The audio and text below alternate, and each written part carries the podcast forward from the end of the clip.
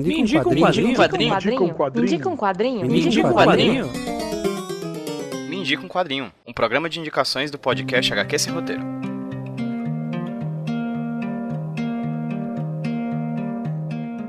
Oi pessoal, tudo bem? Aqui quem tá falando com vocês é o Pedro, o host do HQ Sem Roteiro Podcast, para apresentar para vocês mais um Me Indica um Quadrinho, podcast indicações aqui do feed do HQ Sem Roteiro Podcast. Eu já falei para vocês sobre quadrinho nacional, sobre quadrinho europeu, sobre quadrinho americano, e hoje eu vou falar com vocês sobre mangá, quadrinho japonês. Eu vim indicar para vocês o quadrinho O Homem que Foge, que foi lançado aqui no Brasil em 2017, que ainda pode ser encontrado em algumas lojas especializadas e até mesmo em livrarias. Diferente de alguns mangás que a gente costuma ver é, sendo lançados por aí, esse mangá é um one shot. O que quer dizer um, um, mangá one shot? É um quadrinho que ele tem começo, meio e fim. É um mangá que tem começo, meio e fim. Diferente de alguns mangás que a gente vê que tem duas, três, quatro mil edições que são lançados todo mês aqui no Brasil. Mas O Homem que Foge é uma edição fechada. Você compra ela, então você já tem acesso ao começo, meio e ao fim dessa história. A edição nacional foi lançada com o nome em português e o nome japonês que é Nigeru Otoku. E é um quadrinho lançado pela mangaka, é um quadrinho feito pela quadrinista japonesa Natsumi Ono. É um quadrinho muito bacana, um quadrinho de drama que mistura elementos fantásticos com elementos reais e se passa basicamente dentro de uma floresta. A história se foca em vários personagens diferentes, em momentos diferentes, em que cada capítulo vai agregando novas informações à trama que inicialmente é bastante misteriosa, assim. O que a gente tem no começo da história é uma menina, uma mulher, uma moça, conversando com, com crianças e em que elas estão discutindo sobre o fato de, de uma floresta encantada lá perto de onde ela mora é existir um urso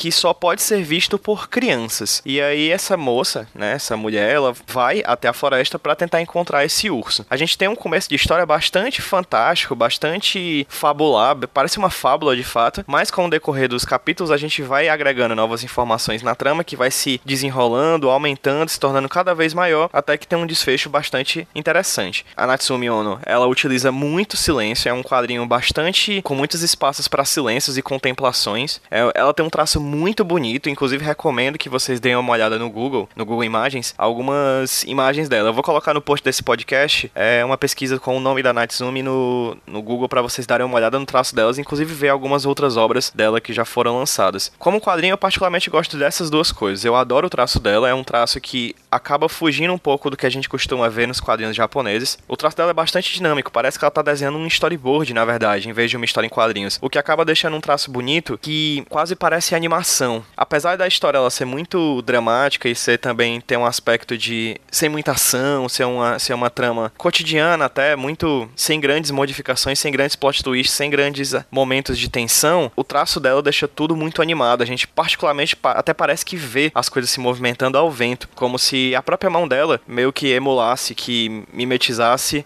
o movimento da, das coisas. A edição da JBC tá muito bonita, são cerca de 200 páginas com capa colorida e interior preto e branco. Papel muito bom, vendido, acredito eu, por, pelo valor de R$19,90 em lojas especializadas e livrarias. Ainda está à disposição, ainda dá para achar, caso queira pesquisar. Em sites também, como a Amazon, você consegue encontrar esse quadrinho. A Natsumi Ono, inclusive eu vou indicar aqui, vou colocar no, como um dos links aqui da postagem, o Renshima Online, que é o programa de YouTube da, da editora JBC, em que eles falam sobre o lançamento da, do Homem que Foge. E aí eles falam um pouquinho, inclusive, sobre sobre a vida da autora, que fez um intercâmbio durante um tempo na Itália. Talvez seja de lá que ela trouxe essa influência do quadrinho europeu para o mangá. Então, assim, não é um mangá convencional, a gente não vê, quando lê o, o Homem que Foge, os mangás que a gente costuma ver, por exemplo, em edições da Shonen Jump e de outros quadrinhos que são os quadrinhos que costumam ser semanais lá no Japão. Ele tem uma característica, uma, uma arte diferente, um jeito de narrar diferente, um jeito de criar personagens diferentes que a autora traz para as páginas, que é muito interessante e que é muito bacana de se ver porque é difícil de encontrar algumas obras que se assemelham a isso aqui nas livrarias e nas lojas especializadas do Brasil. Aí vem uma questão, eu particularmente não gosto muito da capa do mangá, apesar de entender que talvez ela tenha sido feito dessa maneira para remeter a capas de livros infantis, mas eu particularmente não gosto da capa do mangá, porque eu acho que ela não expressa bem o que tem no interior dele.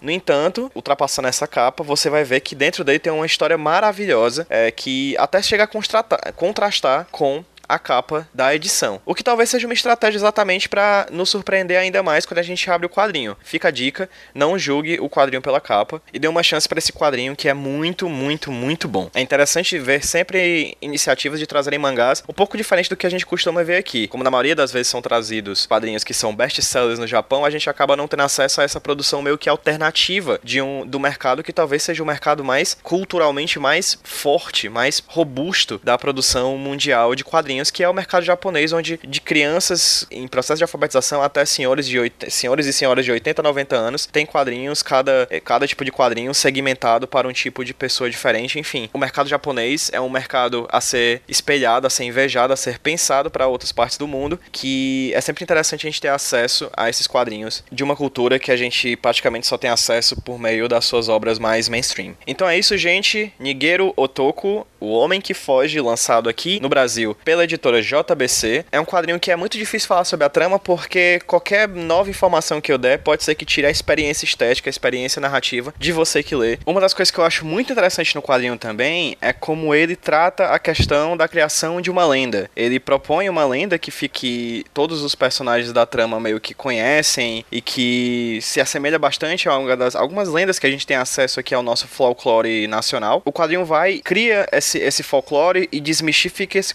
folclore e reconstrói esse folclore. A cada novo capítulo, informações novas são dadas que essa história ela vai se tornando menos ou mais fascinante com o passar das páginas, assim. Para mim, muito mais fascinante. Eu não quero falar muito sobre a trama para não estragar essa experiência, mas é interessante como ele é uma, uma história também sobre as fábulas, sobre o folclore, sobre as histórias míticas, as histórias místicas que a gente tem acesso a, no, seja na nossa cultura, seja na cultura japonesa. É isso, gente. Muito obrigado por você ter ouvido mais um Me Indica um Quadrinho, podcast indicações aqui do HQ Sem Roteiro Podcast. Caso você tenha gostado, ajude a esse projeto, esse projeto a se tornar semanal. A gente está produzindo Me Indica um Quadrinho de 15 em 15 dias, mas para se tornar semanal a gente precisa de apoios no padrim.com.br barra HQ Sem Roteiro. Apoiando lá, você se, você se torna uma madrinha ou um padrinho do HQ Sem Roteiro e a gente coloca você dentro do grupo exclusivo para apoiadores do projeto, além de também participar de sorteios, sema, sorteios mensais de quadrinhos, além de algumas outras benesses que você tem caso apoie o nosso podcast. É isso, muitíssimo obrigado pelo seu tempo, muitíssimo obrigado pela sua disposição. Espero que você tenha gostado da indicação de hoje e até o próximo Me Indica um Quadrinho.